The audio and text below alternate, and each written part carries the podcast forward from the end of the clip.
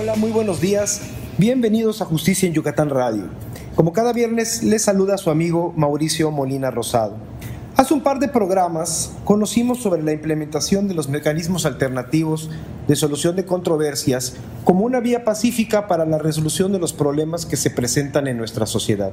Y en tal virtud, y para profundizar un poco más sobre este tema, saludamos la presencia de nuestra invitada de honor, quien además nos recibe muy amablemente aquí en su oficina del Tribunal Superior de Justicia, la magistrada doctora Ada Luceli Cámara Vallejos. Magistrada, bienvenida, ¿cómo está? Muy bien, Mauricio, pues muy contenta en primer lugar, saludar a todo el teleauditorio, a los, a, los que nos escuchan por radio, a los que nos ven desde la presentación de, del page de redes sociales.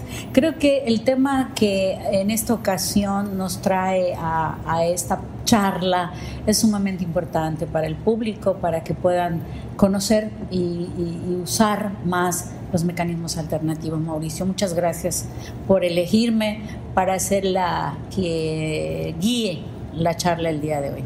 No, magistrada, para nosotros de verdad es un placer tener su presencia en el programa y mucho más que nos reciba aquí en el recinto judicial. Cuando platicamos sobre la aplicación de los mecanismos en el Poder Judicial, comentamos que el año pasado cerca del 80% de las mediaciones correspondieron a asuntos familiares. Por ello, insistimos en conversar con la magistrada Cámara, quien ha sido una gran impulsora y pionera de los mecanismos alternativos en Yucatán y además es especialista en la implementación de estos en el tema de familia. Con esta breve introducción, me gustaría iniciar preguntándole qué es la mediación familiar. Bien, eh, para nuestro público, la mediación familiar es un mecanismo alternativo que surge cuando dos personas que tienen voluntad para eh, poder resolver sus diferencias deciden comunicarse. Aquí entra un experto que se llama mediador. Este mediador lo que hace es ser un puente de comunicación para que ambas partes se sienten frente a frente, dialoguen sus diferencias. A lo mejor hay puntos de acuerdo, que eso sería lo más idóneo, ¿no? Y en los que no estuvieran de acuerdo, especificar cuáles son las propuestas de una parte, cuáles son las propuestas de la otra parte y poder llegar así a un, a un consenso.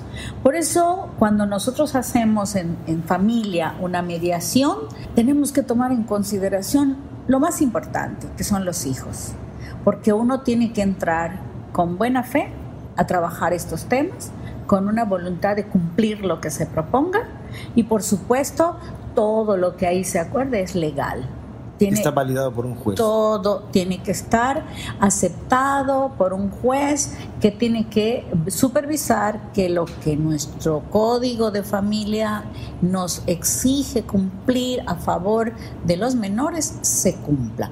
Y todo lo que esté ahí es legal. Entonces, el público tiene que saber que cuando se le invita por un juez, porque es parte del procedimiento cuando se inicia, que les den a conocer que existen mecanismos alternativos a la jurisdicción para que ellos intenten resolver. Muchas personas dicen, no, pues no sé de qué se trata, y si otras personas les recomiendan mejor no vayas para no perder tiempo, entonces eso hace que los mecanismos aún no se conozcan. Y muchas veces son los mismos abogados, ¿verdad? Eh, muchas veces, eh, desafortunadamente, también creo que por desconocimiento de que ahí puede ser mucho más rápida la solución de las diferencias que tienen ambas partes, porque ya no se sientan los abogados a resolver las diferencias, sino se sientan las, personas a resolver, pero más que resolver, a proponer porque van a proponer desde su realidad, no desde el escritorio de un abogado, no desde lo que la ley eh, nos exige, no desde el escritorio de un juez, sino ahí ellos mismos van a, privilegiar esa comunicación en, en beneficio de sus hijos. Magistrada, y a propósito de su libro Mediación Familiar, una vía pacífica, que por cierto aquí lo tenemos en la mesa, ¿Qué asuntos considera que son los que se resuelven con más frecuencia a través de la mediación? Los que más frecuentes y tienen resultados exitosos es el tema del régimen de custodia, por ejemplo, el régimen de convivencia, de ponerse de acuerdo en cosas particulares, ¿no? No puedo sábado, pero puedo miércoles. Eh, yo puedo dormir con el martes con mi hijo, pero no puedo sábado porque yo trabajo los sábados.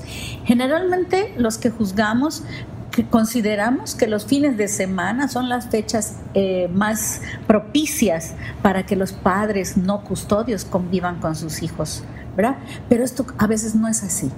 ¿Por qué? Porque hay personas que trabajan los fines de semana, hay personas que tienen horarios nocturnos y descansan eh, por la mañana. Entonces, toda esta gama de elementos de la realidad se pueden solventar si tú entras a una mediación donde el tema que vas a abordar puede ser el régimen de convivencia, qué días sí puedo, qué días no puedo, establecer en base a las necesidades del menor, pero también a las posibilidades de convivir de los padres. Y como usted bien dijo, ¿no? que entran de buena fe a acordar, ¿no? A llegar a acuerdos y a ser flexibles también en sus posturas. Y dijiste algo importantísimo que a mí siempre me gusta en mis charlas hacer ver tanto a los abogados como a las partes que vienen a, a mediación. La flexibilidad es el punto o es el punto de inflexión de los mecanismos,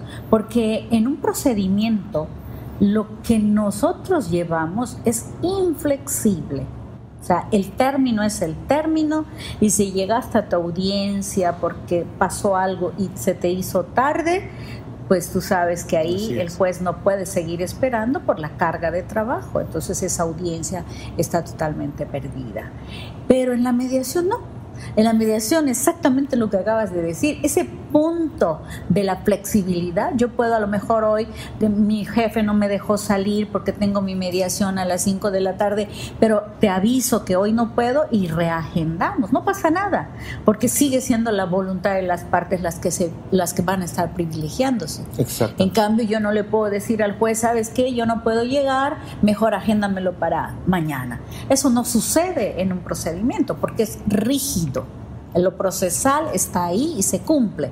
En cambio, en la mediación yo puedo hacer muchas cosas apegadas a mi posibilidad y a mi necesidad y a la de mis hijos y a la, de mi realidad laboral y, personal. En su libro, magistrada, me llama mucho la atención el tema del conflicto en el divorcio y en el postdivorcio, especialmente bajo el paradigma de que es necesario entender que después de una separación, eh, como haya sido o, por las causas que la hayan provocado, pues la familia sigue. Y la mediación surge precisamente como una herramienta de pacificación que aborda el problema desde un enfoque diferente, ¿no? involucrando, como nos ha dicho, la voluntad de las partes. Al respecto, ¿Cuáles son los objetivos, pero también cuáles son los límites de este mecanismo? Ok, yo qué más quisiera que la gente conociera el tema y que lo utilizáramos de manera preventiva. Porque si desde que inicia una diferencia entre, entre dos personas, estas deciden sentarse con un mediador a cambiar este conflicto o a intervenir en su conflicto, como es el tema correcto, porque la familia es un sistema y en el sistema se interviene. Un movimiento que se haga en el sistema cambia el, entorno. desafortunadamente, muchas personas llegan a los juzgados como a la mediación cuando el conflicto ya no tiene mucho que trabajarse. Bueno, entonces se dedica a trabajarse sobre los acuerdos. Eso es en, el, en la etapa del de, eh, divorcio. Pero lo más importante en esta etapa que trasciende al, al efecto post-divorcio es que si tú llegaste a un acuerdo con la persona, difícilmente vamos a encontrar un conflicto en la etapa en que se cumplan esos acuerdos, porque fue tu voluntad y fue de manera honesta y todo lo que tú decidiste lo decidiste en función de tu necesidad y de tu posibilidad. ¿Qué hay que diferenciar? Hay conflictos conyugales donde las partes ya no quieren estar juntos, ya han decidido romper esa relación conyugal pero la familia sigue, como bien dijiste.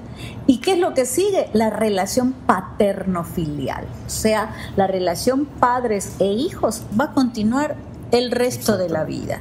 Pero seguiremos siendo familia, aun cuando el padre y la madre han decidido divorciarse y romper el vínculo conyugal, la familia no se extingue ahí, la familia continúa. Tan es así que si papá se vuelve a casar, la familia se extiende, porque ya voy a tener hermanos con, con, mi papá, de otra mamá, y también puede haber una extensión con la de mi mamá, y entonces vamos a ver una familia extensa. Entonces, cada quien en, el proceso de, del postdivorcio debe entender tanto el padre como la madre, que se rompió su vínculo conyugal, porque así lo decidieron de manera eh, madura y voluntaria, pero que no debe trascender lo que sucedió en ese subsistema conyugal al subsistema parental. Los hijos tienen que salvarse.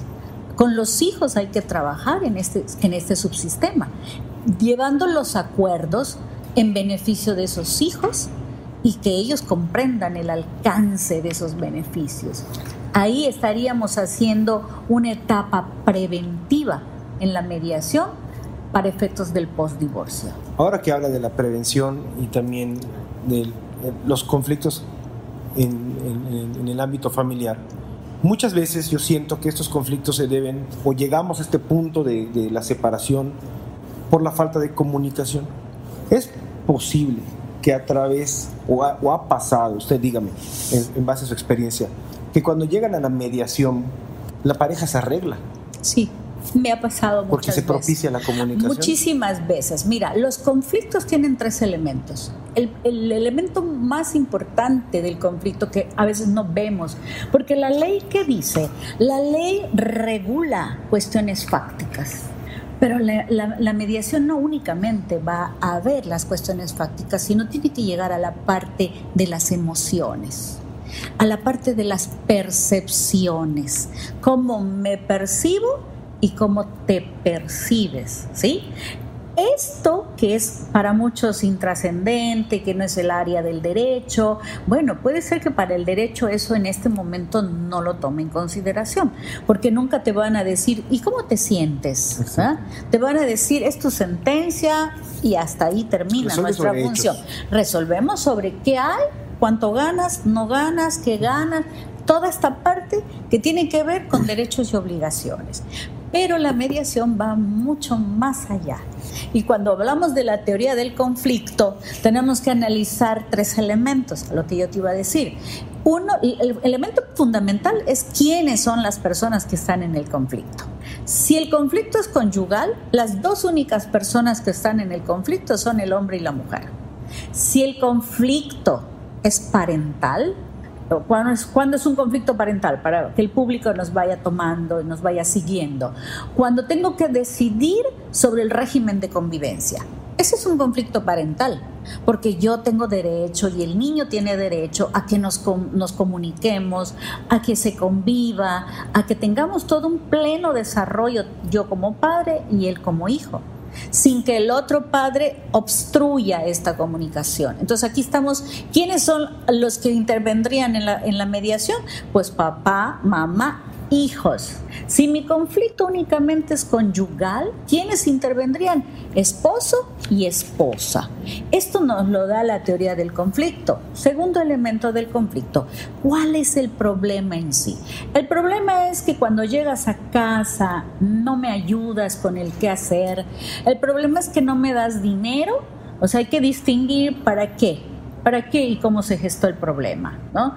O sea, si tú llegas a casa y no me apoyas con, con los quehaceres de la casa, es un conflicto conyugal, porque yo te estoy, te estoy pidiendo el apoyo como esposo, que tú, me, que tú me des todo lo que tú puedas para que saquemos adelante el hogar.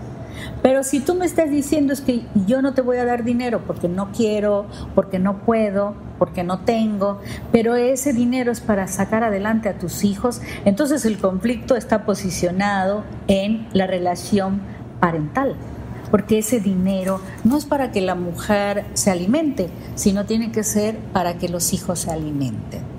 Magistrada, pues se nos acaba el tiempo, pero ¿qué le parece si hacemos el compromiso de hacer un segundo programa sobre la mediación familiar? Yo encantada, Mauricio. Tú sabes que para mí este es un tema importantísimo, para el Poder Judicial también, porque la, los justiciables, los ciudadanos, tienen que conocer más la mediación acudir a nuestro centro estatal de mediación para que no lleguen a, juicio, para que se resuelva lo más rápido posible. Déjame decirte que en el próximo programa vamos a hablar que de un procedimiento que te puede llevar un año en los juzgados, en la, en la mediación podemos trabajarla en 10 horas y resolverla. Así es, pues así lo, estaremos platicando. Bueno, pues feliz Navidad, ya seguro habrá pasado la Navidad, pues les deseo un feliz año nuevo y en el Poder Judicial estamos para servir a la sociedad. Muchas gracias, pues nos vemos el próximo, nos escuchamos, perdón, el próximo viernes a través de 103.9 de FM en Radio Universidad. Muchas gracias.